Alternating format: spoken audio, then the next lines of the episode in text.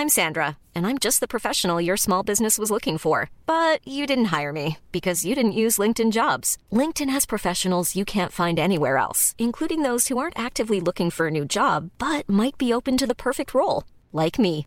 In a given month, over 70% of LinkedIn users don't visit other leading job sites. So if you're not looking on LinkedIn, you'll miss out on great candidates like Sandra. Start hiring professionals like a professional. Post your free job on linkedin.com/people today.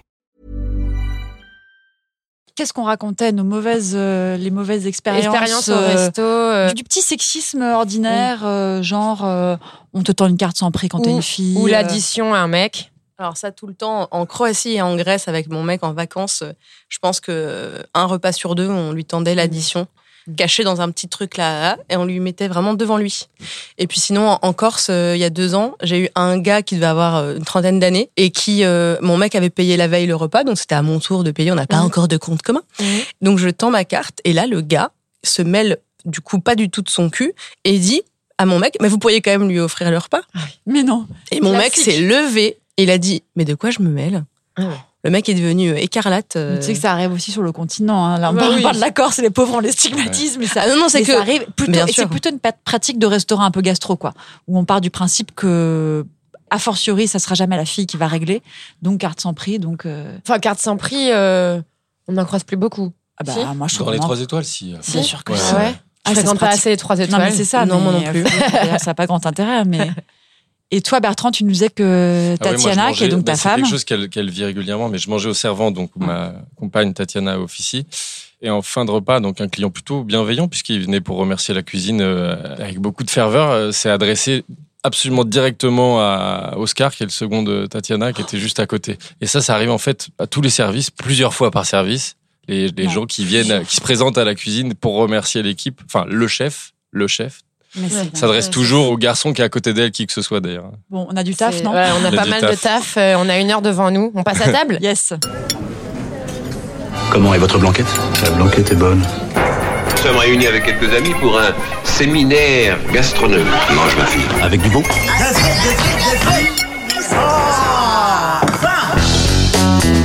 C'est chaud. C'est chaud.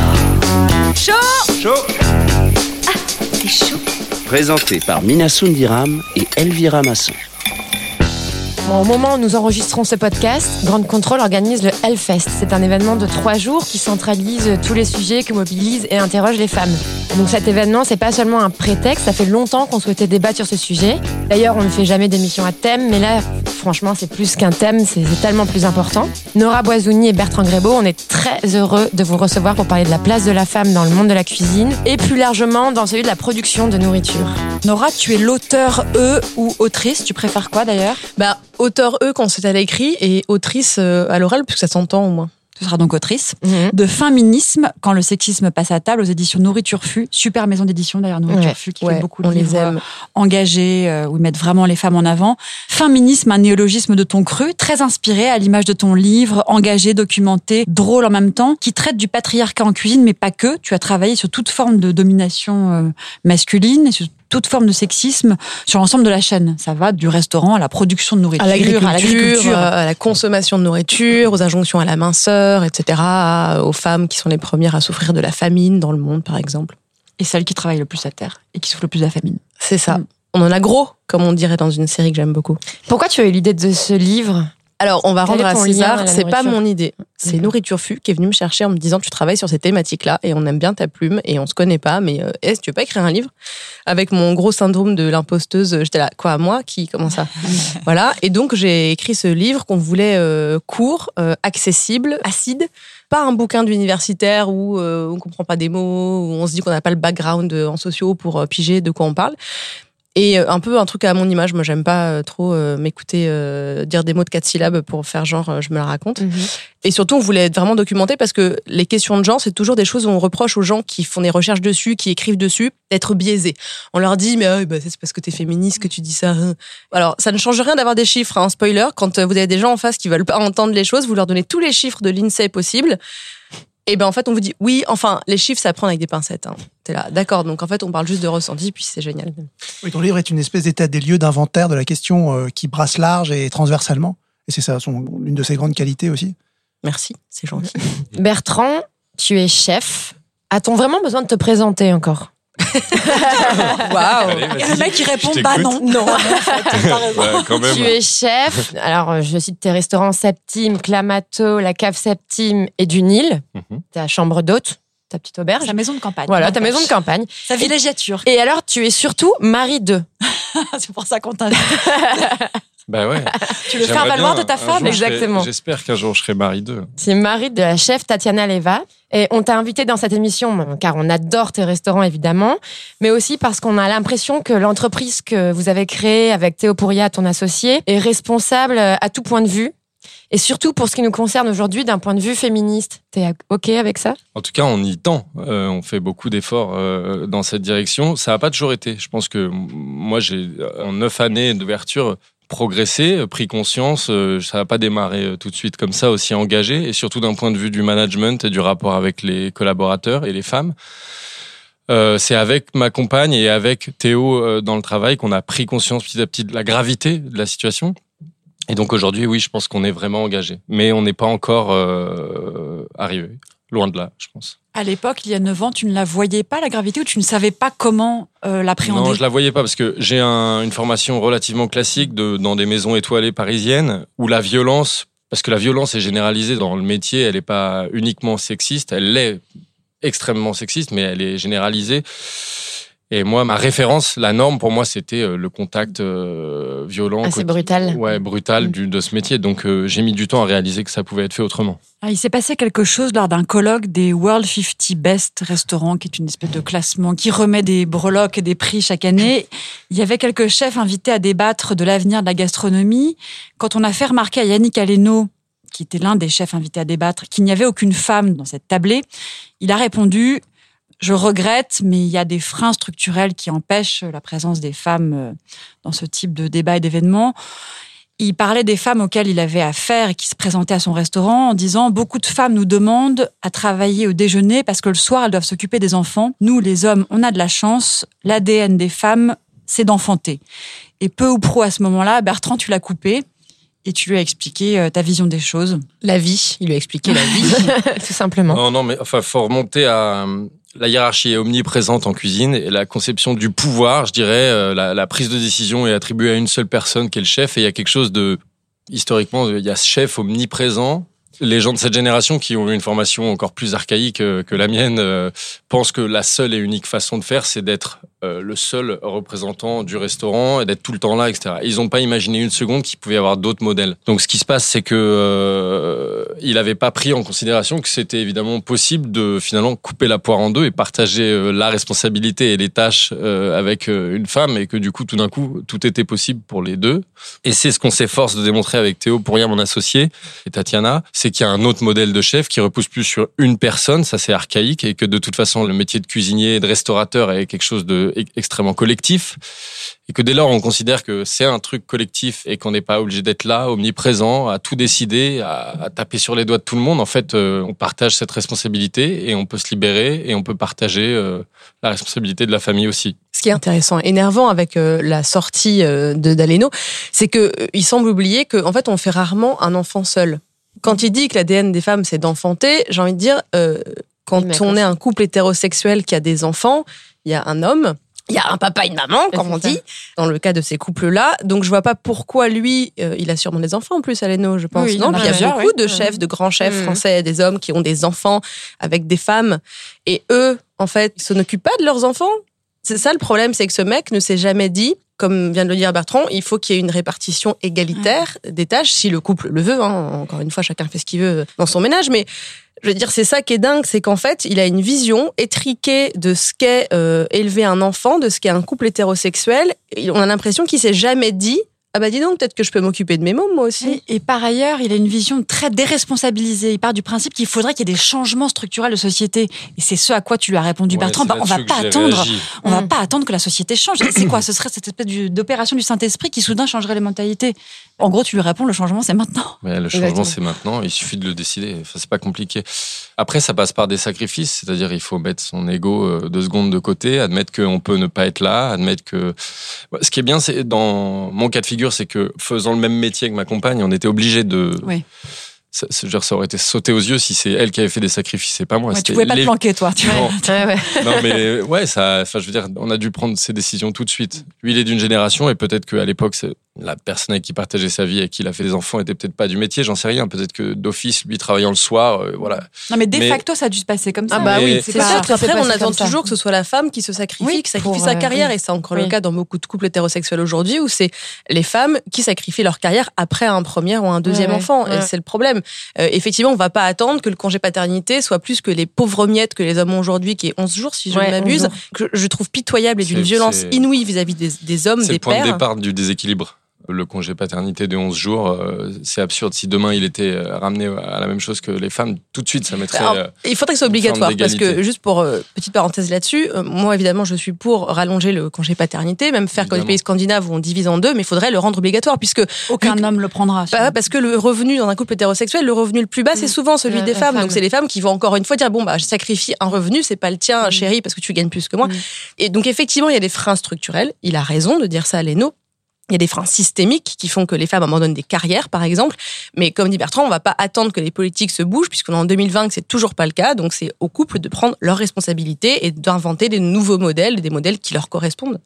Et que le changement vienne d'en bas, peut-être que ça change euh, par ricochet la loi. Aitor, tu nous ouvrais pas un petit coup à boire là? On va boire un coup, non? Ouais. Ouais, alors, moi, en hommage à, à l'essai Féminisme de Nora, ici présente, j'ai intitulé cette chronique 20 minisme, pourquoi pas Ah, c'est la suite. c'est Ouais, c'est on va le volume 2.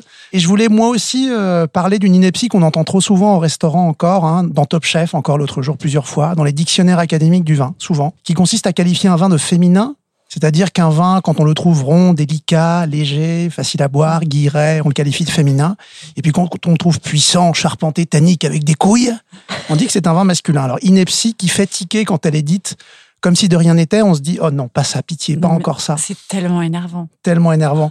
Alors pour déconstruire la chose, on peut partir d'un constat psychologique euh, qui tombe sous le sens. Les femmes savent aussi être rudes, âpres, puissantes ou douces quand elles le jugent opportun. Tout comme les hommes sont eux aussi capables de douceur et pas seulement de mâle et brute virilité. hein. Du coup, ce qualificatif de féminin, je crois, c'est aussi une coupable idiotie de la langue qui entretient et pérennise la relégation sociale. Oui, très bien. Tu parles très très bien, Aitor, mais tu me donnes un coup à boire. Oui, t'as raison. Euh, bon, on va, on va peut-être juger par le goulot. Alors, allez-y, allez-y. Hein. Allez. Métro, goulot, dodo. Mais bien sûr. On est en Bourgogne ici, c'est un vin fait par une femme évidemment, hein. Caroline Bellavoine, œnologue et propriétaire de son état, qui vinifie de façon traditionnelle, levures indigènes, peu de sulfite. Alors vous savez que ma mission c'est de trouver une bouteille à moins de 15 euros, pas facile. Bah, je trouve qu'ici le rapport qualité-prix est quand même euh, excellent. Grosse bouffée d'épices, très, beaucoup d'élégance, mais quand même un vin assez aérien. Non, qu'est-ce que vous en pensez? Ça vous plaît? Ouais, je confirme. Ouais. Moi, j'aime bien, ouais. Je suis nulle pour donner des qualificatifs au Ouais. vin, en fait. Juste, Tu, te sens toujours un peu prétentieuse Ouais, j'aime quand j'aime bien. Il y a des trucs que je sais dire, mais C'est bon, Ouais, j'aime. voilà. j'aime, Ça. Moi, ça me plaît vachement, ouais. Je suis pas très rouge, mais là, euh, C'est un bon vin du matin, quoi. On peut la trouver où cette bouteille? À la cave de Belleville, comme souvent, comme beaucoup de choses très bien. Euh, et puis on peut aussi découvrir ses vigneronnes. Alors pour ça, peut-être qu'on peut lire euh, Sandrine Gewart, qui est caviste, blogueuse et autrice de Vigneronne, Chez Qui- Nourriture Fut aussi, non?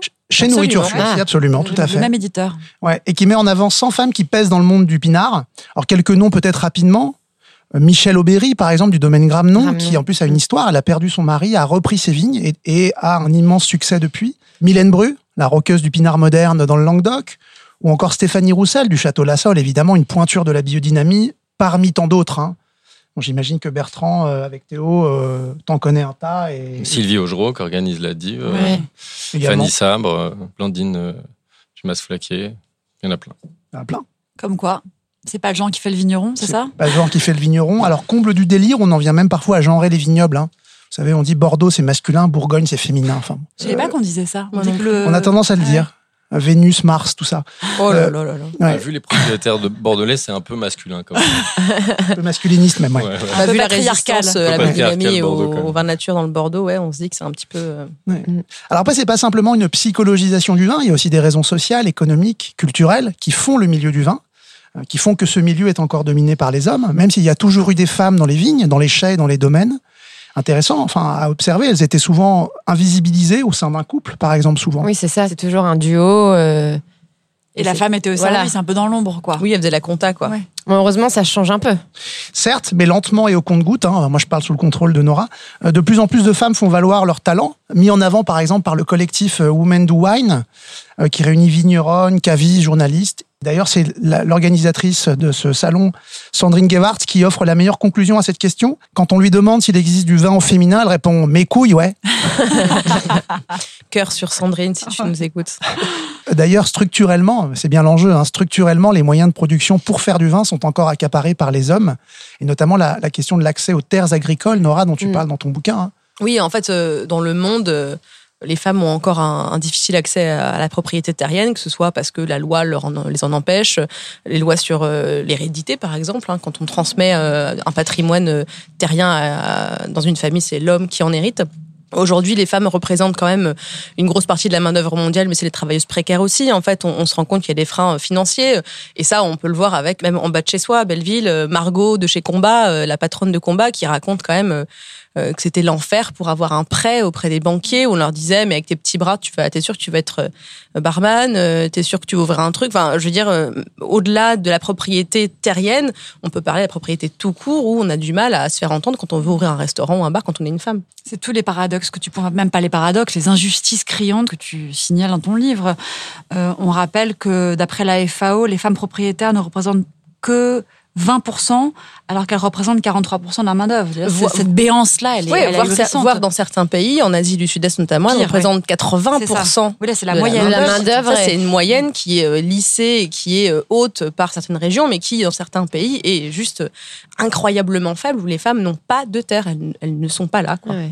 Et c'est vrai que la question de l'inégalité financière, l'inégalité économique, l'impossibilité d'accéder tout simplement à un fonds de commerce, d'accéder Oui, à un crédit, d'accéder à... L'autonomie financière, on rappelle quand même, parce que là, on parle d'autres pays, mais en France, l'autorisation pour une femme mariée d'avoir un compte en banque à son nom, C'est les années c'est 70. 1965. Ouais.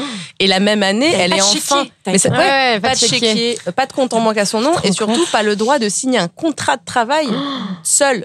Donc les femmes Attends, célibataires avaient Je te le droit. rappelle l'autorisation du port de- du pantalon, c'était quand? Bah, et C'est encore, c'est pas, c'est pas vieux. c'est hein. récent, Non, puis il y a encore des lois à l'Assemblée ou au Sénat, on n'avait pas le droit, enfin la loi était encore là, on n'a pas le droit de venir en pantalon quand on est une femme, donc la loi n'est plus appliquée. Mais, mais en tout cas, voilà, rappelons qu'en France, c'est quand même extrêmement récent, 65, enfin c'est du délire. Avant 65, on ne peut pas travailler sans l'accord de son mari. Les femmes célibataires, c'est différent, elles faisaient ce qu'elles ce qu'elles Ouais. voulaient entre guillemets, hein. mais les femmes mariées étaient, étaient sous tutelle en fait, et c'est le code napoléonien, c'est mettre la femme euh, comme une traitée comme une mineure, comme un enfant en fait, qui n'est pas responsable, qui n'est pas autonome. Et le droit de vote des femmes, c'était euh, que les femmes ne peuvent pas voter en en leur âme et conscience et seraient trop influencées par euh, l'Église notamment. Donc nous sommes très influençables, nous, nous être, être influençables que nous sommes. Sans transition. Aïtar, j'aimerais revenir sur le début de ta chronique. Euh, tu as évoqué la notion de vin féminin. Moi, je trouve que c'est valable en cuisine.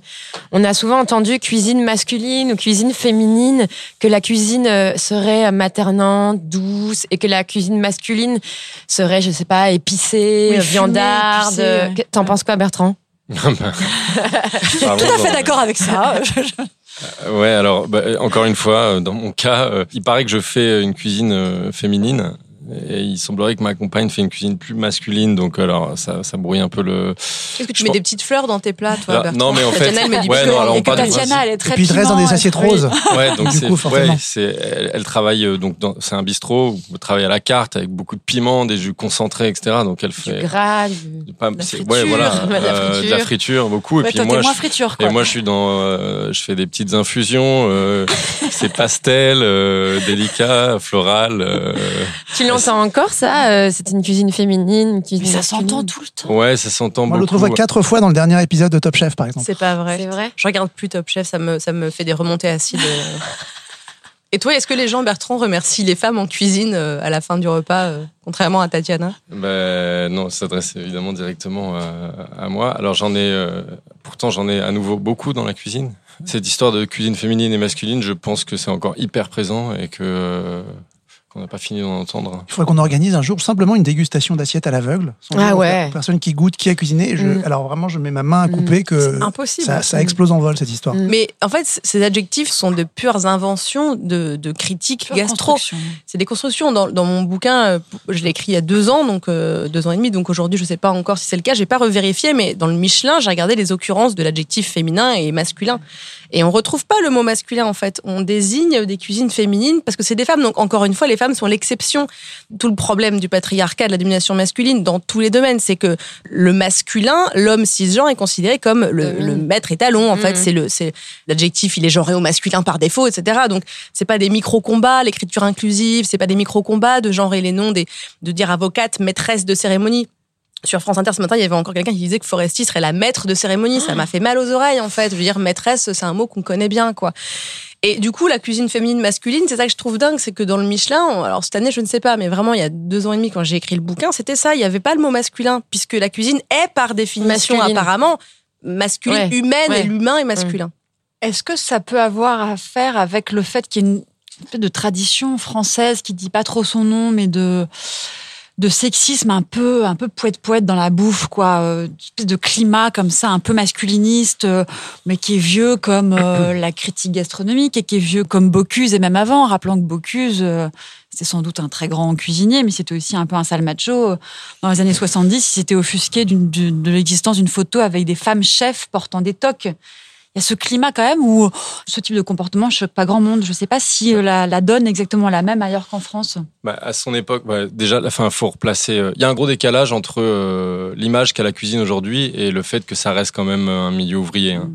Et en plus, euh, on est passé d'un milieu ouvrier très peu médiatisé, à l'exception de quelques stars, à tout le monde médiatisé, extrêmement mis en avant, alors que les formations sont toujours aussi archaïques. Et du jour au lendemain, on met des gens dans la lumière et on les fait manager des tas de gens et on les fait prendre la parole alors qu'ils ont commencé à 16 ans, un travail manuel sans avoir la moindre formation, euh, peu de culture souvent et et venant de, de milieux euh, parfois avec pas vraiment d'accès à, à, à ça, enfin à la culture, l'éducation, etc. Donc, euh, faut pas oublier que c'est un métier ouvrier aujourd'hui. Il a une image euh, plus glamour que ça, mais euh, voilà. Donc, à l'époque de Bocuse, c'est carrément euh, la préhistoire. Et aujourd'hui, malgré tout, malgré la médiatisation, dans les cuisines, ça reste. euh, on casse des os, on coupe des carottes euh, et on fait des blagues graveleuses, quoi.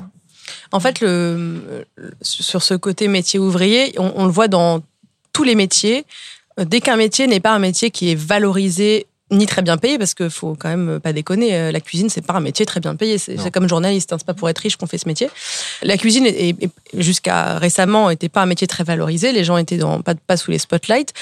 Quand les femmes sont, ont commencé à arriver dans ces métiers de la cuisine, les hommes ont eu peur, justement, que ce métier soit encore plus dévalorisé. Et on le voit dans plein de professions, quand les femmes arrivent, les hommes qui, quand une profession qui est majoritairement masculine, hein, les, les hommes ont tout de suite peur que ce métier soit encore plus dévalorisé et moins bien payé. Donc tout de suite, il y a une espèce de forme de résistance de on va pas laisser les femmes arriver puisque on est déjà euh, mal considéré, mal payé, ça va être encore pire. Ce qui est affreux de se dire ça, ça veut dire qu'on est déjà au courant que les femmes sont tellement mal payées par rapport aux hommes que ça va être encore pire et que ça va descendre, euh, ça va vraiment revaloriser vers, le bas les salaires. Sur le, les, les sorties sexistes de Bocuse qui pensaient que les femmes n'étaient pas capables d'être des chefs, hein, qui pensaient que les femmes devaient faire la popote à la maison, c'est depuis toujours. Euh, les critiques gastronomiques sont des hommes euh, historiquement en France euh, et dès le début disaient il y a deux sortes de cuisine. Il y a la cuisine des hommes, sophistiquée, gastronomique, puis il y a celle des femmes. Alors elles vont faire leur bœuf bourguignon à la maison hein, pour la famille, puis- mais elles- qu'elles nous laissent la vraie cuisine. D'ailleurs, Bocuse disait, on a- euh, il y a la, la citation est dans ton livre, il parle pas de chef, il parle de chef-ten. C'est-à-dire Le décalage aussi langagier et signale hein, la déviance, enfin, cette espèce de manière de minorer la cuisine faite Oui, par le les femmes. particularisme féminin, c'est que c'est pas une chef, c'est une cuisinière aussi. Donc, le Donc mot- elles ont le droit de faire la cuisine Voilà. de bonne femme. C'est ça, la le, le gastronomie. mot cuisinier, cuisinière. Et dans mon bouquin, j'en parle quand je dis que c'est la même chose avec couturier et couturière. Un couturier, c'est un grand, Grand couturier, c'est Saint-Laurent. Une couturière, Ouais. c'est celle qui fait votre ourlet en bas de chez Mm. vous. euh, voilà. Mm. Et coiffeur, coiffeuse aussi, il y a ce truc-là, les coiffeurs. Est-ce que vous connaissez des grandes coiffeuses? Qui fait des shampoings Genre, on connaît De Sange, Magnatis et compagnie, euh, Jean-Louis David, mais les- c'est la même chose en fait. Dès lors qu'un métier euh, a, a quelque chose de valorisé, de, il y a une influence, un pouvoir, dès que c'est euh, sophistiqué, dès que c'est Mais dès que c'est dans la sphère publique aussi, c'est cette Voilà. grande dichotomie entre public et privé, ce C'est que tu ça. racontes dans ton bouquin. deux. Le privé, c'est la femme, Le, privé c'est l'homme. euh, est pas valorisant ni valorisé, et le, le public l'est. Donc euh, tout de suite, on fait une différence entre la cuisine publique et la cuisine privée. Ce qui est très intéressant avec la cuisine, c'est un des seuls métiers où on peut faire ça quand on est féministe et qu'on a envie un peu de clouer le bec aux gens en face. Quand on nous dit euh, oui, euh, les femmes, il n'y a pas de femmes en cuisine, euh, chef, non. Et les femmes, elles savent pas faire de la, de la cuisine. T'es là. Et qui c'est qui fait la cuisine tous les jours en fait? Et en fait, c'est très drôle juste de dire ça à des gens qui n'ont pas réfléchi plus d'une seconde, qui te disent ouais, mais s'il n'y a pas cette femme chef en cuisine, c'est peut-être qu'elles sont pas capables. Tu leur dis ouais, alors enfin, je t'explique juste que plus de 70% des, des gens qui font les tâches ménagères et domestiques dans un couple hétéro, c'est les femmes, quoi, et la cuisine en premier lieu. Donc peut-être qu'il y a d'autres euh, freins qui les empêchent d'accéder à des cuisines euh, publiques? Aitor, tu voulais ajouter quelque chose, non? Oui, simplement peut-être tirer une citation du livre de Nora qu'on pourrait diriger vers Bertrand hein, pour un peu euh, conclure euh, là-dessus. Euh, euh, Tu dis, euh, Nora, en vérité, c'est la génération des chefs trentenaires ou jeunes quadras, celle qui forment les prochains cuistots.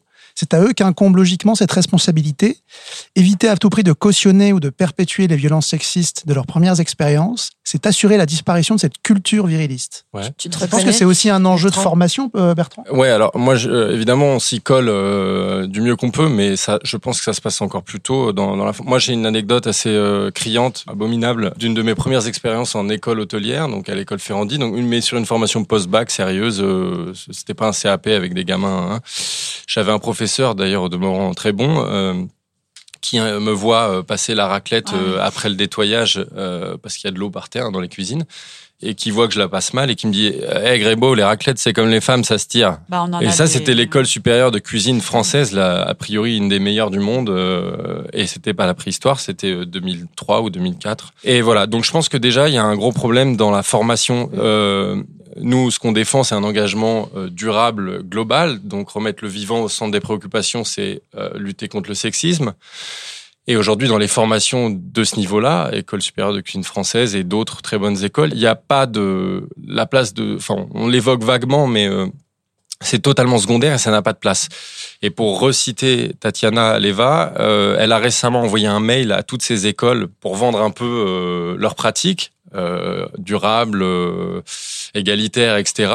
euh, à tous les, les, les centres de formation pour avoir des stagiaires. Elle a fait un mail groupé. Elle n'a pas eu une seule réponse Ouais. expliquant que fou, les envoyer au servant, c'était aussi leur apprendre à travailler euh, Oui, de façon C'est déprimant, je nous resserre un coup. Hein. Mais c'est Ouais. un sujet qu'on allait aborder euh, plus tard dans l'émission.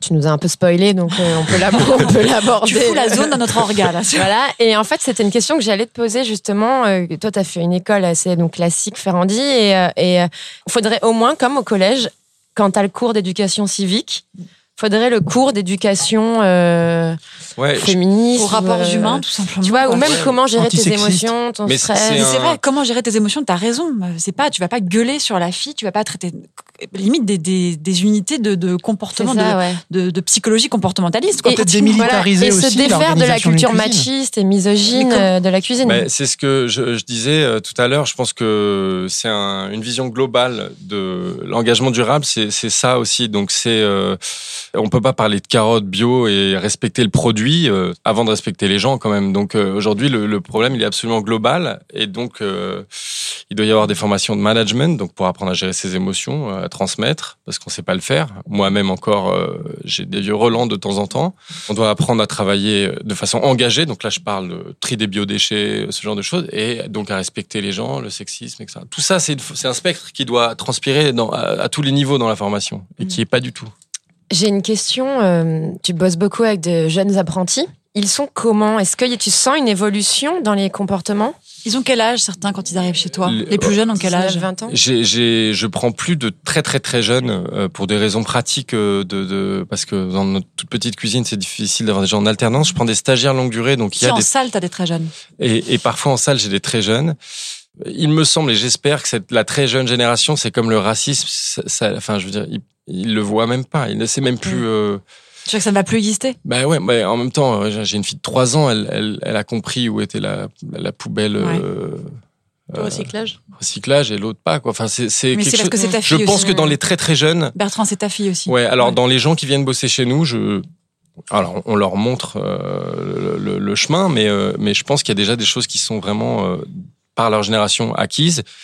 Et, et en tout cas, c'est pas aussi. voilà. Mais après, c'est pas à l'école qui à l'école ils apprennent de la technique, ils apprennent à faire le, la- le bœuf bourguignon et, et le fond blanc de volaille, mais ils apprennent pas du tout ça. Comme dirait Diam, c'est pas l'école qui nous a dicté Dès les codes. codes. Exactement. Non mais alors moi je suis plus pessimiste que Bertrand moi, je le vois avec euh, bah, mon militantisme aussi et les sujets que je traite en tant que journaliste. Moi, je me prends des menaces de viol et de mort par des gamins de 14 ans quand même. hein. Ah, merde. Ouais, sur, inter- sur Internet, qui est, euh, que, que eux pensent être une zone de non-droit où en toute impunité, on peut insulter quelqu'un avec son nom et son prénom. Hein, à la suite de papiers que tu écris ou à la suite papier, de, réactions, de choses, vraiment n'importe quoi. Et on le voit euh, sur des forums comme jeuxvideo.com, 1825, etc., sur Twitter, sur Facebook, sur Instagram. Il y a une grande violence aussi.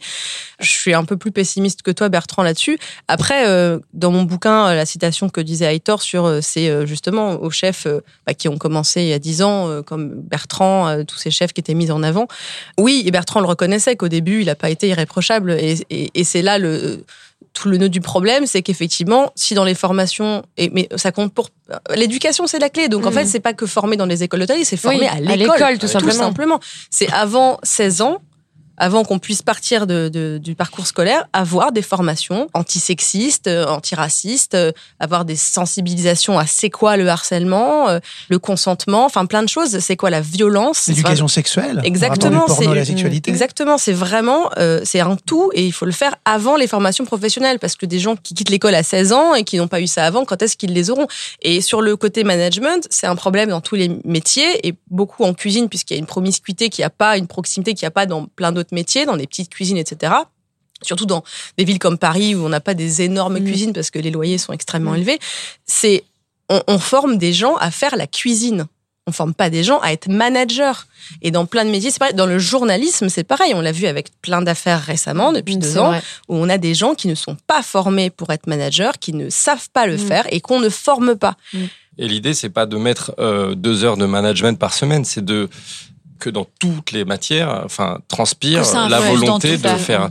C'est, c'est, on voit bien aujourd'hui qu'il faut pas un ministère de l'écologie ou un parti des, des Verts. Il faut que toute la société soit repensée Il faut euh, changer autour de ça. paradigme complètement, quoi. C'est Ouais. transversal, en C'est fait. absolument transversal et ça doit être le cœur des préoccupations. C'est dans quoi toutes les euh, matières. Concrètement, euh, tu serais patron de Ferrandi, tu reprends tous les modules et tu te débrouilles pour euh, injecter dans chaque cours, chaque matière, chaque discipline une grille de lecture qui, qui soit fondée sur le respect, Bah, ouais, sur le vivant. sur le vivant. Une école de cuisine pour bientôt, Bertrand La septième Ouais, ben académie voilà, Bah, parce qu'on s'ennuie un ah peu ouais. là. Non, vous rigolez, mais on en. Il y a plus d'actu, là. on- on- ça sera sûrement avec euh, Théo, pour rien mon associé, si un jour on doit se recycler. ça sera sans doute là-dedans. ouais. Ah ouais. Oh, ça serait attends. pas, on n'y est pas. C'est pas surprenant. Dans cette émission, on a une petite tradition, un petit quiz. Petit jeu. Voilà. Et là, on s'est dit qu'un quiz chef Feu. feu, c'était assez euh, Pertinent. cool, ouais, pertinent. Alors, sur 628 étoilés français, combien y a-t-il de chefs-feu? Aujourd'hui, là, Toi, elle est incollable en chiffres. en. France, non. Alors en, En France, France, moi, je, là, j'ai pas regardé les derniers chiffres. 628 étoilés français euh, de, de femmes femmes. 19. 4 5 Femme toute seule Non. ou pas Non, non, femmes toutes seules. Toute seule. 19. Ouais, bah, euh, je n'ai pas le chiffre, je l'avoue. On n'est T'es loin. pas, très Ouais. loin, 24. 20, ah, quand Ouais, même. Tu vois, j'étais 3%, beaucoup plus ouais. pessimiste. Ouais, 24 Ouais. sur Ouais. 628. Ouais. 3-4%. Voilà. C'est pas un peu fou ça Ouais, ouais. Deuxième question. Qui a introduit le macaron en France au XVIe siècle Les sœurs macarons. Alors les sœurs macarons, euh, tu parles des sœurs de Saint-Émilion. Ouais. Elles sont supposées être pratiquement les premières à avoir formulé la recette. Ah ouais, Mais qui a fait venir Ah, euh, Qui le- commence à qui? Ah, beaucoup de... C'est Une quelqu'un. femme C'est une c'est quelqu'un femme Qui a importé Une le, femme très le macaron. Elisabeth. La reine Elisabeth. Non, non, Victoria. C'était en France. C'est en France. Au XVIe siècle. Marie-Antoinette. Non, Non. on est entre, on est entre la Je France et pas. l'Italie, si on vous aide. Ça, moi, l'histoire, c'est vraiment même pas la peine aussi. de me Je quizer me la dessus, raconte quoi. là, mais je... Oh, ça il faut des cours d'histoire à faire Catherine, deux. Catherine, Catherine comment de Médicis. Oui, Oui, exactement. Bah, je ne savais Non, pas c'est pas compliqué. Catherine de Médicis, on lui doit tout, non? La fourchette, euh, si, ça, non, c'est pas. Alors, troisième question. Qu'a inventé Joséphine Cochrane en 1893 qui a révolutionné la vie des, pardon de le dire, ménagères En, que- en quelle année? En 1893. Euh, Des ménagères et des ménagers. Du ménager, oui. À l'époque, je sais pas s'il y a beaucoup de Ah, ménagers, non. mais. Est-ce qu'on peut avoir un mini indice? Ouais. C'est un Euh, appareil. euh, machine à un truc laver que l'on bénit au quotidien. Oui, ouais, exactement, la, la lave-vaisselle. Ah, la vaisselle. Ouais. En 1893, elle présente son lave-vaisselle et remporte un prix lors de l'exposition universelle de Chicago. Pourquoi ça m'étonne pas que ce soit une femme qui invente le lave-vaisselle? Ah ouais, C'est là, genre, les mecs ont dû se dire, hein? Bah, Ouais, pourquoi inventer une machine T'as qu'à frotter, ouais. T'as qu'à frotter, Ouais. exactement. Sur neuf éditions, combien de femmes ont remporté la finale de Top Chef? Trois. Ah, T'es un peu généreuse là. Nawel, Ah ouais? Deux, alors. T'es pas loin, euh, Il y en a deux. Stéphanie. C'est tout? euh, Bah, c'est ça, t'as dit deux. Nawel et Deux, Stéphanie. deux femmes. Deux femmes. Stéphanie Lequelec saison 2 et Nawel Deno saison 4. Voilà. Vous pensez que hum, ce côté très médiatique, pourquoi euh, les hommes sont surreprésentés? Parce que Top Chef, finalement, il y a beaucoup d'épreuves à l'aveugle et, et, euh, le jury, finalement, n'y est enfin, pas pour grand-chose si c'est un homme qui remporte la finale. Parce qu'il y a tellement d'épreuves. euh, Oui, mais alors, du coup, quand tu pars avec 15 participants et qu'il n'y a que 3 nanas, Voilà, c'est ça. ça te donne pas beaucoup de chance Voilà. aux meufs de Ça finir en fait, quoi. C'était ma question, c'est euh, est-ce que ce sont les femmes qui ne souhaitent pas se, se- se donner dans ce genre de, de compétition? Bah, alors, c'est comme quand tu invites des nanas, euh, des chefs, à une- euh, un festival de bouffe. En fait, Ah, mais je t'as- suis pas légitime. Ouais, en fait, et comme dans plein de choses. Euh, moi, quand on m'appelle pour venir parler dans une émission, à la télé, à la radio, je me dis toujours genre, Hein, est-ce que vraiment je suis légitime à parler?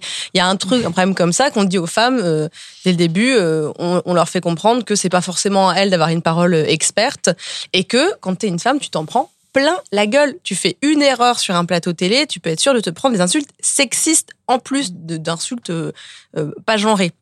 Quand t'es un homme, tu peux être éditorialiste avec une écharpe rouge et parler le lundi du poulet à la cantine, euh, du voile le mercredi et du ski amené par hélicoptère Tu le poses samedi. quoi. Aucune question Sur ta hein. légitimité Non, Ouais. aucune. Mm. Donc, la raison pour laquelle il y a des femmes qui refusent euh, des choses, c'est que en cuisine, hein, par exemple, d'une part, c'est que les femmes ont des plus petites cuisines que les hommes, euh, ont moins de staff autour, euh, ont moins le temps d'aller faire des panels, des conférences, des tables rondes, etc. Euh, elles ont moins les moyens financiers. Euh, S'il y a des, des problèmes systémiques, c'est dans des enfants, faut les faire garder si le mec fait aussi un métier qui est prenant. Euh, Il y a plein de raisons. Et il y a ce truc en légitimité. Dans Top Chef, moi je me dis, je, les, je comprends les nanas qui ne veulent pas participer à une émission pareille. Quoi. Ouais, moi aussi. hein. On se livre en pâture à des spectateurs, des spectatrices, à un jury qui parfois te parle, mais d'une manière, enfin, c'est inacceptable. Et t'as pas envie parce que quand on est une femme, quand on se met en avant, quand on se montre, bah, c'est des insultes sexistes critiques, qui- qu'on sexiste. balance. Les mecs sont traités de connards, nous on est traités de putes, de salopes, de Mm. tout ce que tu veux, quoi. Mm.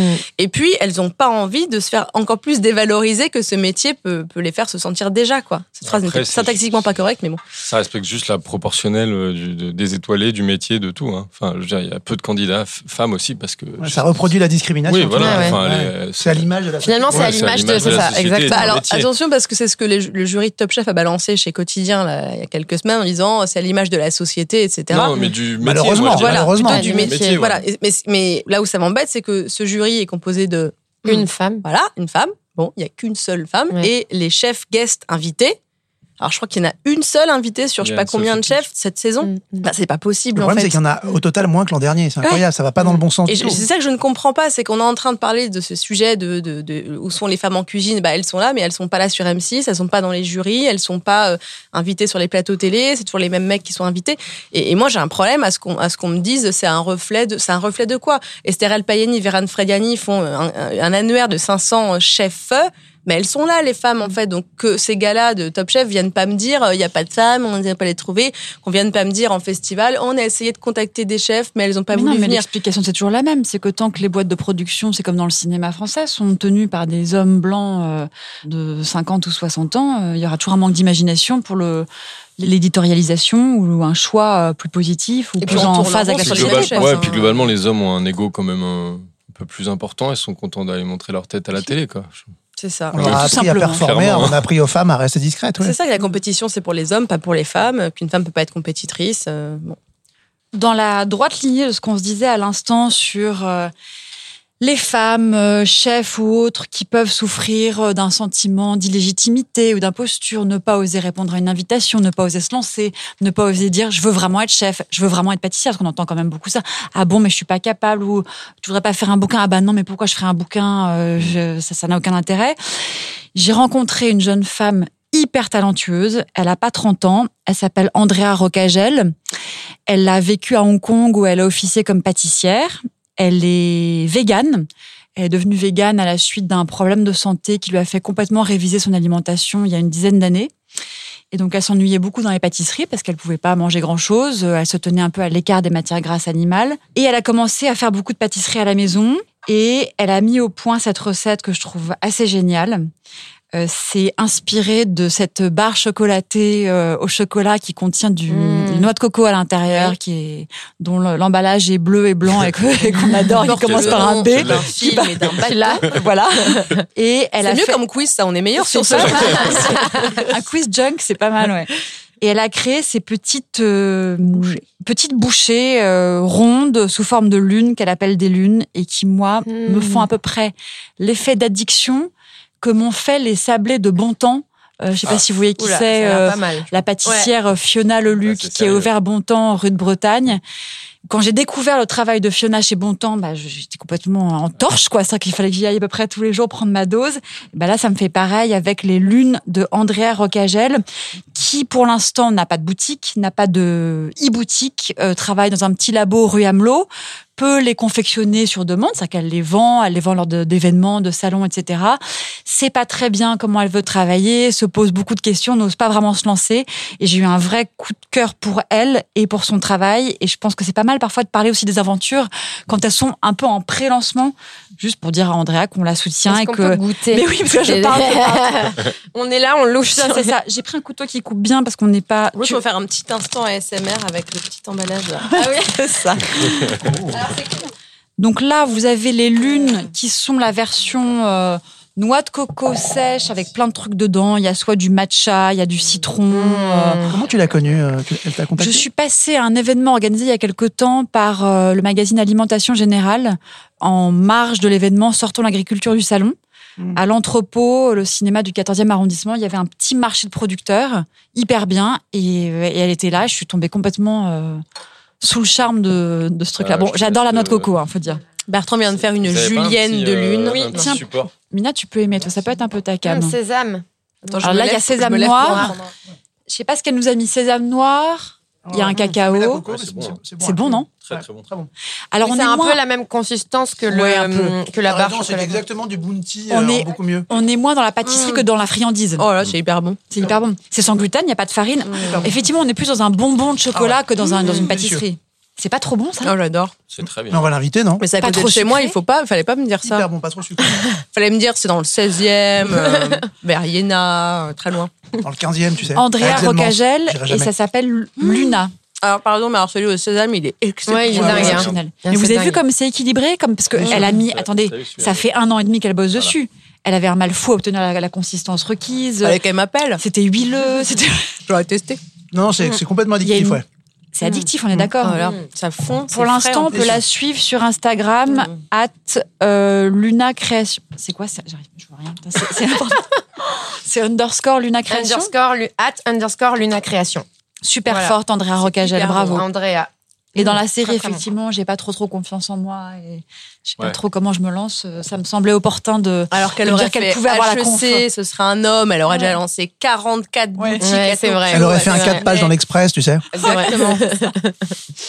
Au moment du démarrage de MeToo, on a pensé que la parole allait se libérer sur les violences sexistes qui se déroulent en cuisine. Ça a été le cas un peu aux États-Unis. Il y a pas mal de mecs qui ont Ouais. été pointés du doigt, à commencer par Mario Batali à New York, qui vraiment euh, a été vraiment attaqué. Euh, en France, non, ou à peine. Euh, Nora, c'est quoi le problème? C'est l'omerta, c'est la peur qu'éprouvent les femmes chefs, la peur d'être tricarde ad vitam? Le problème, c'est le problème dans tous les secteurs euh, en France. Il y a un bouquin très bien de Valérie Ray-Robert qui s'appelle Une culture du viol à la française, qui raconte pourquoi en France il y a des résistances sur les dénonciations d'agressions, de harcèlement, etc. En France, on a euh, l'impression d'être euh, les meilleurs, euh, le pays des lumières, euh, d'être au point sur les droits des femmes, de pas être un pays raciste, de pas être un pays qui a des leçons de morale à recevoir des autres, que de toute façon on est très bien et de quoi vous vous plaignez les féministes, vous avez déjà tout. Donc à partir de là, c'est compliqué de faire entendre qu'il y a des choses à améliorer. Et sur la gastronomie, c'est encore pire, puisque on est le pays qui a inventé la gastronomie et on estime encore aujourd'hui qu'on est les meilleurs, qu'on n'a pas à chercher des choses ailleurs, qu'on a euh, tout à garder, rien réinventer, on n'a pas à se remettre en question ni en cause. Et que de toute façon, c'est pas normal qu'il n'y ait pas 50 restos français dans le top 50. euh, Enfin bref, on a le Michelin, on a le Gotemillo, on est les meilleurs, c'est tout. Donc il faut surtout pas montrer que non, on n'est pas les meilleurs. Il faut surtout pas montrer que dans la gastronomie française, il y a un problème de violence, de racisme, de, parce qu'on parle de violence sexiste, mais aussi de racisme, d'homophobie, etc. Donc il faut surtout pas dévaloriser ce fleuron de- du tourisme et de la culture française qu'est la gastronomie. C'est pour ça qu'il y a euh, une omerta encore plus. Alors je sais pas si elle est encore plus violente, mais euh, on a l'impression que si on parle, euh, on est traître à la patrie, quoi. Ça, c'est l'expl- l'explication un peu plus macro, un peu sociétale, sociologique. Qu'est-ce qui fait qu'une jeune femme n'ose à ce point pas, une jeune femme qui a subi en cuisine une violence, n'ose pas, ne peut pas, est totalement muselée, ne peut pas dire euh, tel mec m'a fait ça et le dire clairement euh, lorsqu'un journaliste lui pose la question. Enfin, même au-delà du contexte de média-journalisme, euh, elle va dire oui, quelqu'un m'a fait ça. C'est quoi le truc? C'est la cooptation des ressources humaines par les chefs qui ne veulent pas du coup après engager une fille qui l'aurait ouverte parce que ça veut dire qu'elle est pénible? C'est quoi? Non, je pense qu'on a, on banalise déjà énormément. euh, donc en fait, ce qui, ce qui est une agression passe pour bizutage. Et il y a un truc un peu comme ça de, bizutage éternel. enfin, en cuisine, et tant qu'on n'est pas chef, euh, il faut souffrir pour mériter sa place de chef et ce statut-là. Donc, quand on est une femme, ça passe par subir euh, toutes sortes d'agressions verbales, physiques, euh, pression psychologique. Et quand on est un homme, il y a, à peu près les mêmes sans les mains au cul. Donc je pense que c'est ça. On mérite euh, son statut de chef quand on a subi euh, un, un certain nombre d'années euh, ce bizutage. Donc ça fait partie de la On fait le formation. dos rond, quoi. Ce que tu disais euh, sur France Inter quand on avait été invité dans l'émission de Julia Foy, tu disais on nous fait croire que l'excellence passe par la souffrance. quoi. Ouais, c'est ça. Ça, c'est une vieille idée qui est répandue d'une pseudo-vertu éducative de la violence, qui est partout. C'est aussi pour ça que euh, une génération de chefs croit qu'ils pouvaient pas euh, élever un enfant à deux. C'est qu'il fallait euh, souffrir, être là du matin au soir en permanence et sacrifier toute sa famille pour avoir sa reconnaissance, ses trois étoiles, son voilà. Certains bizutages s'exercent aussi entre femmes. Il n'y a pas forcément. Nous, on entend pas mal, je sais pas, Nora et Bertrand, si vous l'avez entendu aussi, un manque de sororité, un manque de solidarité féminine. euh. En fait, c'est pas parce qu'une entreprise est 100% féminine qu'elle va être réprochable et, euh, et que on a et que il se passe rien là-bas et qu'il y a rien et que circuler rien à voir. Est-ce qu'on peut même aller plus loin et dire on n'a pas besoin d'avoir une bite pour être masculiniste? Non, mais on n'a pas besoin de. de- enfin, je veux dire, on peut être con et conne. euh, C'est on ça. peut être. Enfin, je veux dire, il y a, il y a- il y a Mais pas c'est de. Ça n'a pas de C'est genre une la d'intégration hein. de la norme aussi. C'est d'ailleurs la seule réponse de certaines femmes à survivre dans ce milieu euh, de sauvage, c'est un de mécanisme devenir de défense. plus con que plus c'est con que les cons quoi. hein. Mais est-ce qu'elles reproduisent pas ce qu'elles ont vécu avec des hommes sur des jeunes femmes sur plus des jeunes femmes, sur Voilà. d'autres hommes. Moi, j'ai démarré ma carrière euh, dans un hôtel où il y avait un restaurant étoilé. J'ai fait mon tout premier stage et, et j'avais une chef de partie qui clairement avait subi sans doute euh, des années euh, de, de persécution euh, et qui passait ses nerfs sur moi d'une manière euh, voilà. Donc on- voilà, la réponse face à ça, c'est d'être encore plus con que que les cons qu'ils ont Bah, pour rencontrés. parcours. s'intégrer, des femmes vont vous dire bah oui, mais c'est un milieu tellement masculin que je, suis peux pas faire autrement. Je suis obligée de tolérer. En fait, il y a une phrase de Nicole Claude Mathieu, la féministe, qui dit céder n'est pas consentir. C'est applicable dans plein plein de domaines, mais là c'est ça, c'est tu cèdes à cette pression et à cette ambiance vestiaire boys club. Tu, tu consens pas, tu te dis pas que c'est super et que t'as raison, juste c'est une question de survie effectivement. Mais t'as aussi des femmes qui vont se dire j'ai tellement douillé que tu vas douiller aussi parce qu'il y a pas de raison qu'il y ait que moi qui subisse. Et on le voit dans plein plein de, de secteurs différents. Encore une fois, c'est pas que la cuisine.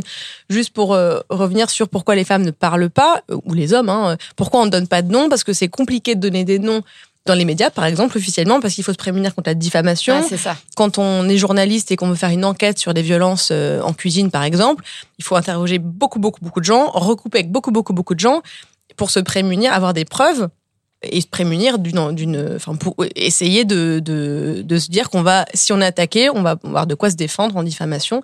Il faut avoir de l'argent, ça coûte euh, de l'argent, les frais de justice. euh, Il faut avoir, euh, effectivement, il faut être solide derrière et il y a plein de rédactions qui veulent pas se, se mettre face à ça et sans oublier quand même des conflits d'intérêts. Parce que c'est comme pour la politique. Pourquoi il y a plein d'enquêtes politiques qui sortent pas Puisque bah, les dirigeants sont en collusion Mm. totale avec des Mm. dirigeants politiques. Mm.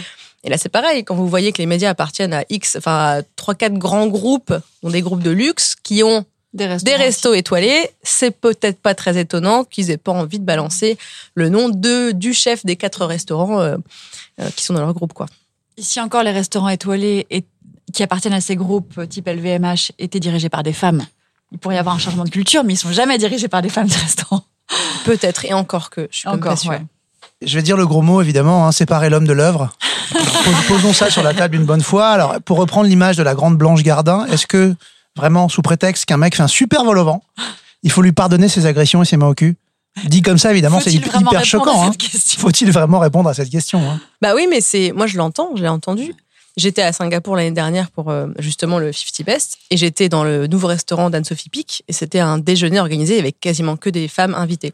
Et j'étais à table avec euh, une chef, une journaliste et une autre, euh, alors pas journaliste mais je crois euh, écrivain culinaire. Et on parlait d'un grand grand grand chef français avec la journaliste qui était en face de moi. Et déjà, elle ne voulait pas croire ce que je lui disais sur les violences en cuisine de ce mec-là. Elle me disait que les femmes sont des menteuses.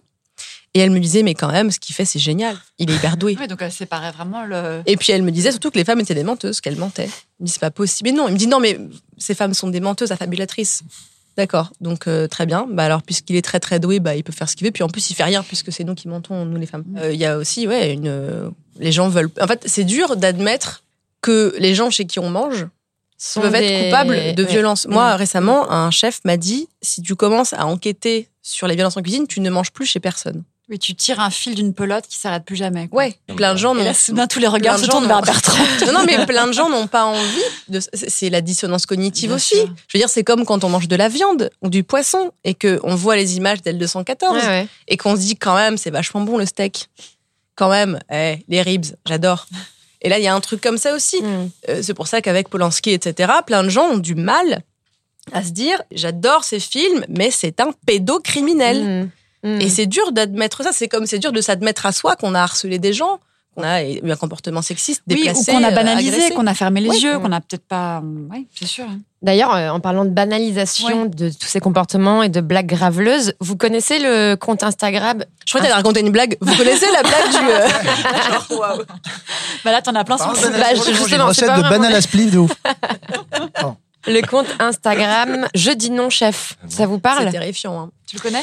Bien sûr. Quoi Non Ah, Ce sont des témoignages anonymes de jeunes femmes. Ou il y a- d'hommes, hein, y a ouais, ou d'hommes. hein, voilà. J'ai l'impression qu'il y a beaucoup De jeunes en plus de femmes. Voilà. Témoignages euh, que Camille Aumont-Carnel a, a récolté de manière très anonyme et qu'elle euh, elle met en scène un peu, euh, elle, elle relate sur, sur ce compte Instagram. Alors j'ai isolé quelques. Il y en a tellement, en fait. C'est atroce. J'étais- hein. Presque gênée. Ouais, T'étais c'est presque que- gêné au bout d'un moment. Ouais, et alors, bon, une promotion refusée après trois ans d'ancienneté parce que tu comprends, t'es enceinte, vaut mieux la donner à lui. Je crois que c'est une des plus soft. Mais Ouais, même si c'est très, très, très parce choquant. que le reste est quand même. euh, Voilà, enfin, mais me moi, ça m'a hein. révolté. Euh, surtout que tu disais au début de l'émission, Nora, que finalement, euh, euh, ces chefs, ils, ils ont des mamans. Donc, ne pas comprendre ça, t'es né, tu, tu sors de, de ta mère, quoi. Donc, euh, ne pas comprendre ce. Non, mais c'est ce- les mecs qui vont dire, mais moi j'adore les femmes. Je suis pas sexiste, j'ai une femme, j'ai une sœur, j'adore les aussi, femmes. pardon, le refuge. Le... Ah, ça va, c'était une vanne. Ça va, c'était une blague. Ouais, alors quand Ouais. tu lis Je dis non, chef, euh, c'est compliqué d'avoir ce Oui. truc, cette défense de c'est une vanne. Quand tu vois les violences physiques qui sont relatées sur ce compte Instagram, Ouais, ouais, c'est ça. c'est absolument voilà. atroce. Le mec qui, se, qui a fait tomber un truc, qui se penche, qui se prend un coup de pied dans le visage, Oui, ouais. où le chef lui dit la prochaine fois tu feras pas tomber, euh, je sais pas quoi, la coriandre ou j'en sais rien. Oui. Les agressions sexuelles qui sont relatées. J'en reviens à ce que je disais au début. Moi, j'ai un problème avec euh, les enquêtes où il n'y a pas de nom qui sort.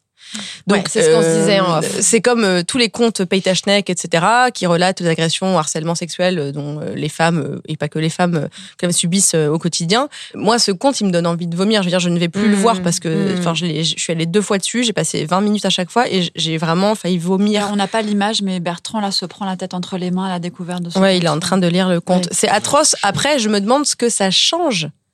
En vrai, j'en mets pas en, en question euh, le travail de cette militante qui euh, donne à montrer euh, tous ces témoignages, mais qu'est-ce que ça change? Tant qu'on ne balance pas Oui, les tant noms, que les noms ne tu penses sortent qu'on pas. qu'il y a, on fréquenterait euh, genre presque plus aucun restaurant. Mais à- je, je ne sais pas. Ah bah, des- si, parce que des gens continuent à aller voir des films de pédocriminels et voient pas où est le problème. Et après, je, je juge pas les gens qui vont voir un film et Mm. dire faut être conscient de ce qu'on voit. Euh, J'adore des films de Woody Allen, mais Ouais, je, les, je les regarde avec un regard différent. Mm. Je, j'ai pas cancel Michael Jackson dans ma playlist. Il y a un sûr. Michael Jackson qui passe, je vais pas aller voir le DJ en lui disant t'as vu, tu passes un mec qui a Mm. violé des enfants. T'es juste un peu gêné quand ça arrive. Ouais, voilà, playlist. maintenant oui, tu penses ça. en fait, c'est juste que tu penses. Donc euh, après, tu sais à qui tu donnes ton argent. Pour moi, il y a ce truc-là. C'est je sais à qui je donne mon pognon. Après, Mm. si j'apprends que les gens à qui je donne mon pognon sont auteurs encore aujourd'hui de violences, etc., Ouais, je vais plus y aller. Moi, je, je choisis ça. Et le truc, c'est que je suis journaliste. Je traîne dans les milieux de bouffe, donc on me raconte des choses. Donc il y a des gens chez qui je ne mange plus ou chez qui je n'irai pas sûr. manger parce que je sais ce qui se passe. Quoi. Bien Donc sûr. Et il y a des gens qui, qui s'en foutent, qui me disent ouais, mais quand même, ça a Mais l'air tu vois, là bien où nous-mêmes on s'autocensure, c'est que tu viens de parler du fait qu'on ne nomme pas et on ne te pose pas la question de. Non, parce que je vais pas nommer quelqu'un Oui. comme ça sans avoir fait une enquête, avoir recoupé, avoir cherché des Ouais. témoins, etc. Je dis pas qu'il faut balancer un nom comme ça. euh, Non, faut balancer au terme d'une enquête Tu nourrie fais une enquête, euh, mais euh, ce compte Instagram me pose un problème parce qu'en fait, je ne comprends pas ce que ça peut Ouais. changer. Est-ce que ça pourrait pas changer peut-être une disponibilité à l'écoute, par exemple? De dire qu'au fond, effectivement, euh, ceci peut euh, ouvrir la voie à euh, peut-être des enquêtes, peut-être une plus grande écoute et peut-être une prise de parole. C'est ce que j'espère. Je me dis que ça peut changer ça, bien sûr. Indirectement, du coup. hein, Bien sûr, mais je crois que Camille euh, travaille oui, sur elle- euh, autre chose et qu'elle veut pas, elle veut aller au-delà de juste des témoignages anonymes recueillis sur. Oui, oui. euh, mais moi, ce qui me choque aussi, c'est la multitude de témoignages qu'elle récolte. Finalement, tu vois, c'est ce qu'on dit, c'est que les femmes n'osent pas parler, de par peur d'être tricardes, etc. Et qu'en fait, anonymement, euh, elle, elle en a mais des tonnes. Ouais, puis bon, il y a 18 000 abonnés, le, le compte il a 8 mois, euh, c'est que, c'est que ça suscite euh, Ouais. un vif intérêt truc, quand ouais. même, il se passe quelque chose. hein. Ouais, mais j'attends que ce soit suivi d'enquête. Et moi-même, je- j'aimerais bien pouvoir sortir une enquête là-dessus. Mais personnellement, je refuse de sortir une enquête si j'ai pas des noms. Ouais, bah, je comprends. Je, si les gens, Ça sert à rien. parce que plein de gens me racontent des choses et me donnent des noms, Mm. mais, mais, mais moi, je voudrais bien pouvoir les sortir. Et après, il faut voir si ces gens-là veulent bien qu'on les sorte, quoi. Enfin, oui, pas les noms des chefs incriminés, mais les filles Si. qui. Ah oui. Ah bah si. Quand on me raconte des violences euh, en cuisine, on me donne les noms. Oui, mais j'imagine mal un chef que tu contacterais. Alors, euh, machin m'a dit que t'étais violent. Ah bah que si, bien sûr. poster? Quand tu fais une enquête euh, sur des violences, pour, pour l'enquête, l'affaire Adèle Haenel, euh, on a Fa- appelé Christophe Christophe Rougia. Oui, C'est la déontologie journalistique. Oui, en on peut pas faire une enquête sans appeler les gens incriminés. Enfin, c'est, c'est... Non, non, mais c'est pas ça. C'est toi qui vas sortir le nom. Adèle, elle s'est exprimée. Tu vois ce que je veux dire? Du moment où elle a sorti le nom, toi, tu pouvais le contacter. Mais si tu fais un. Non, mais c'est Marine Turki, qui a- la journaliste, qui a contacté Christophe Ruggia. C'est comme un truc avec une journaliste qui, qui l'aide vraiment à Tu- mener tu- en fait, quoi. le truc, c'est que moi, j'ai plein de témoignages euh, qu'on me donne dans des, quand je bois des coups euh, dans plein de restos, des, des- des cafés, des machins. On me donne des noms, des, enfin, des gens me font confiance parce qu'ils savent que je suis pas en train de, d'enregistrer les conversations pour écrire après. On en parle parce qu'on se connaît ou parce qu'ils me font confiance. Et un jour, quand j'aurai envie de, enfin, j'en ai envie, mais quand je déciderai de faire une enquête là-dessus, je ne sais pas si ces gens me diront ce que je t'ai dit, tu peux le publier. Hmm.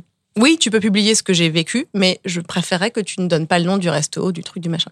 Et c'est ça qui est dur, parce que, encore une fois, moi, je ne comprends pas ce que ça peut changer si on ne donne pas de nom. On voit bien le retentissement que l'affaire Adèle Haenel a eu, Ouais.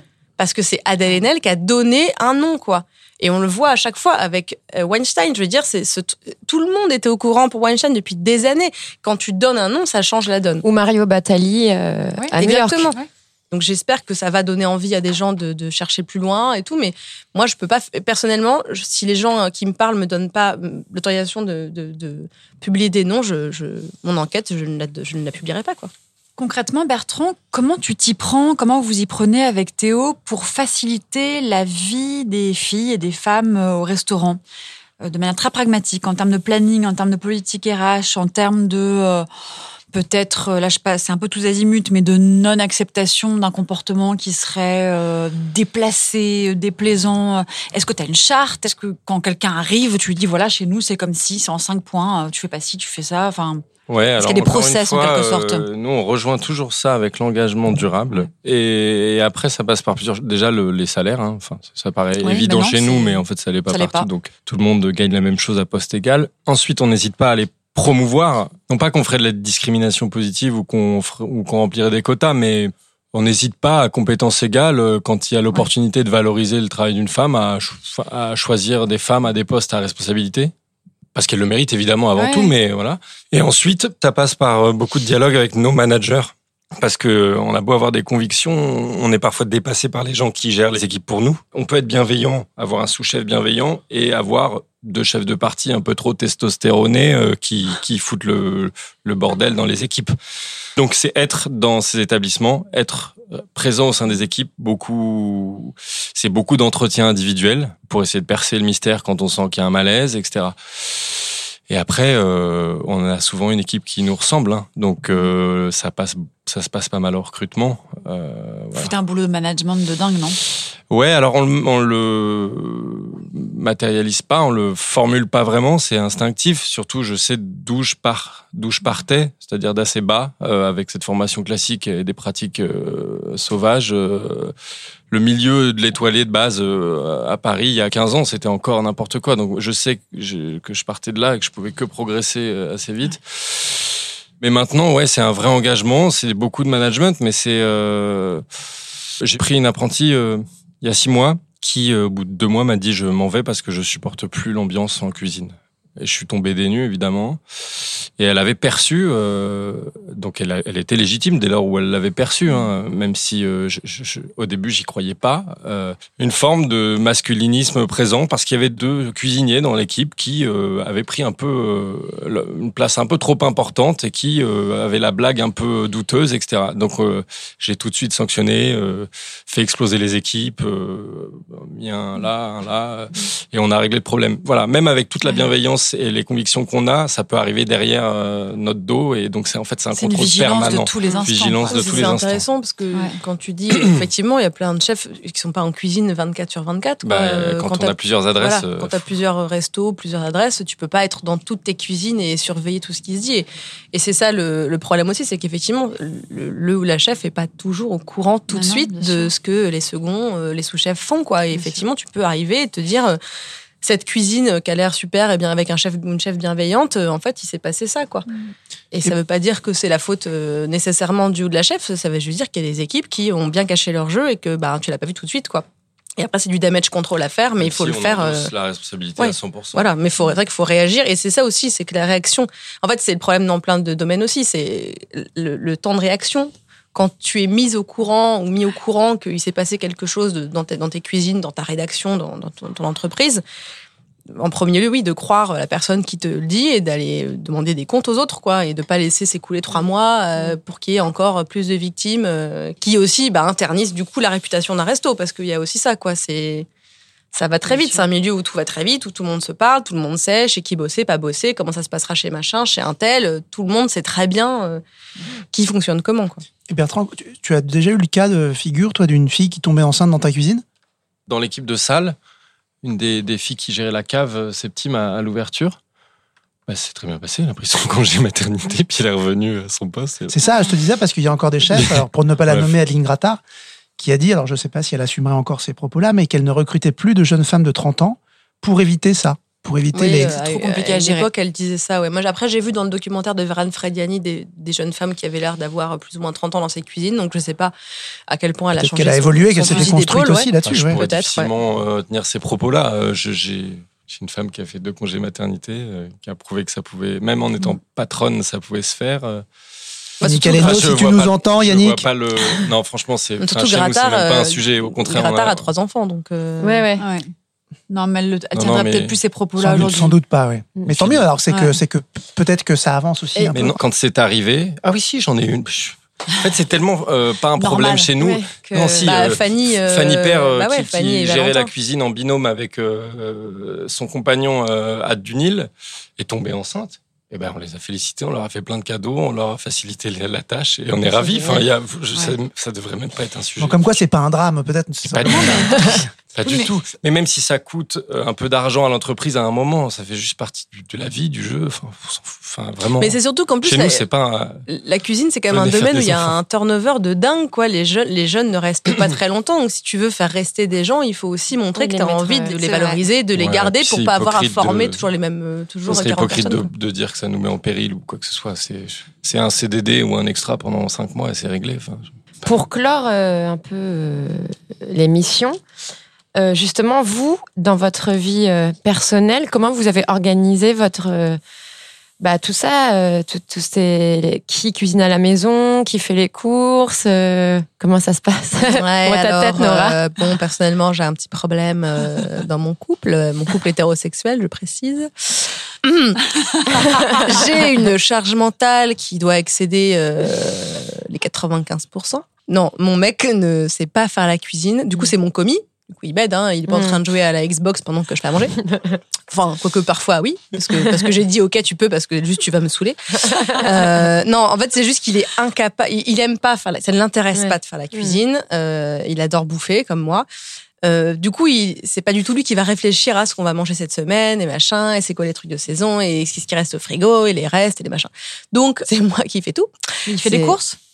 Ben. il, sait pas, il sait pas bien les faire. Non, mais en fait, le truc, c'est que vu que c'est moi qui fais à manger, c'est moi qui sais quoi acheter. courses. Donc, quand je vais aux Zingam, euh, je fais de la pub pour les Zingam, du coup. Non, mais Quand je vais euh, chez les copains du Zingam acheter des fruits et légumes, c'est parce que moi, je sais ce que je vais cuisiner. Si je l'envoie là-bas, euh, je vais pas lui dire, prends au hasard, c'est- c'est- sinon on va s'engueuler.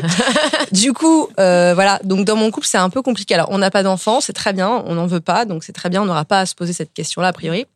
Donc, mais, sur la cuisine, oui, il y a un petit.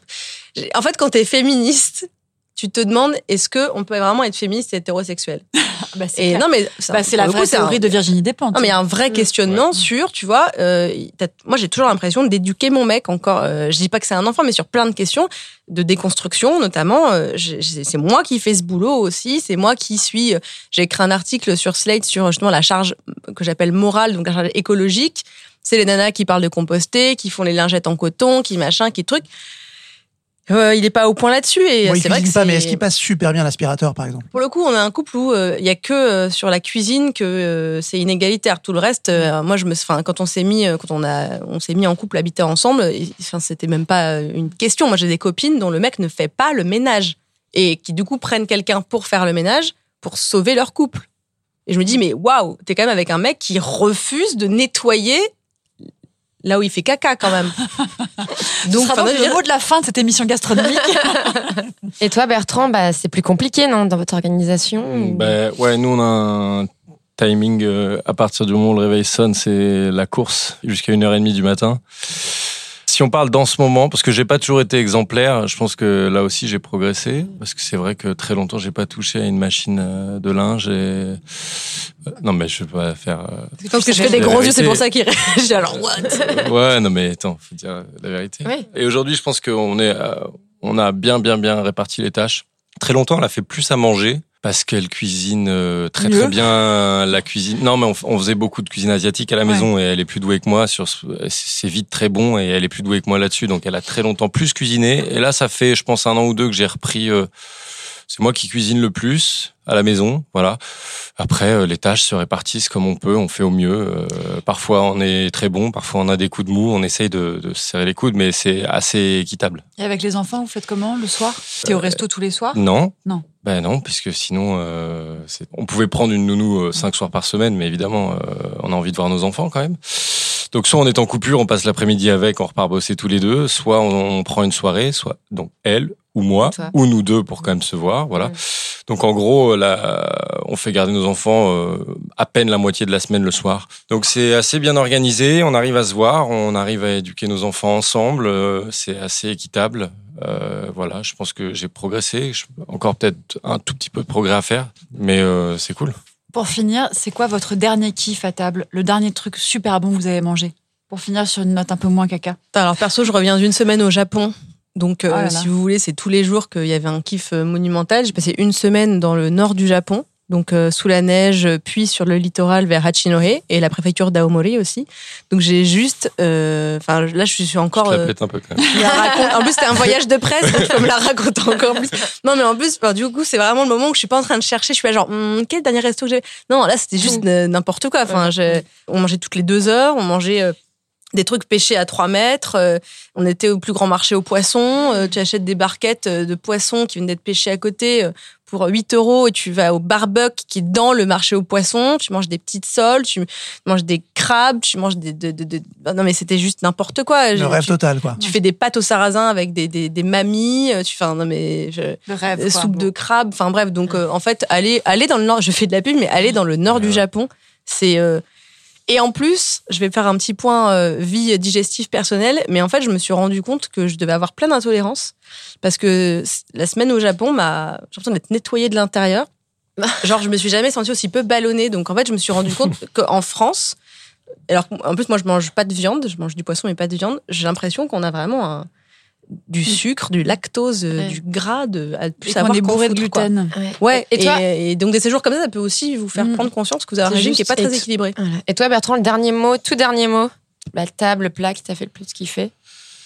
Vous n'allez pas me croire. euh, c'est à Double Dragon, c'est. euh, Le deuxième restaurant de ta compagne Tatiana. En toute objectivité. Non, il y a un plat qui s'appelle le lap, euh, qui est laotien et thaïlandais. euh, c'est, souvent fait avec du poulet euh, là-bas, du vinaigre, de la sauce poisson, des- du, du riz euh, concassé, de la coriandre, du piment. Et là, ils le font avec de la Saint-Jacques au Double Dragon. C'est à tomber par terre. Comment s'appelle ce plat? Lap Saint-Jacques. Oh là C'est là, la folie, la folie, la folie. Il y a l'option très pimentée existe, mais tu peux l'avoir aussi euh, raisonnablement pimentée. L'émission touche déjà à sa fin. Merci à vous deux, Bertrand et Nora. Merci Merci, à à, Mathilde Giraud, Denis Lega, Élise Augustinen et Laura Eisenstein de Ground Control pour votre confiance. Et à Pierre-Alexandre Perrin et Frédéric Horry à la console et à la photo. Bisous. Merci. Chaud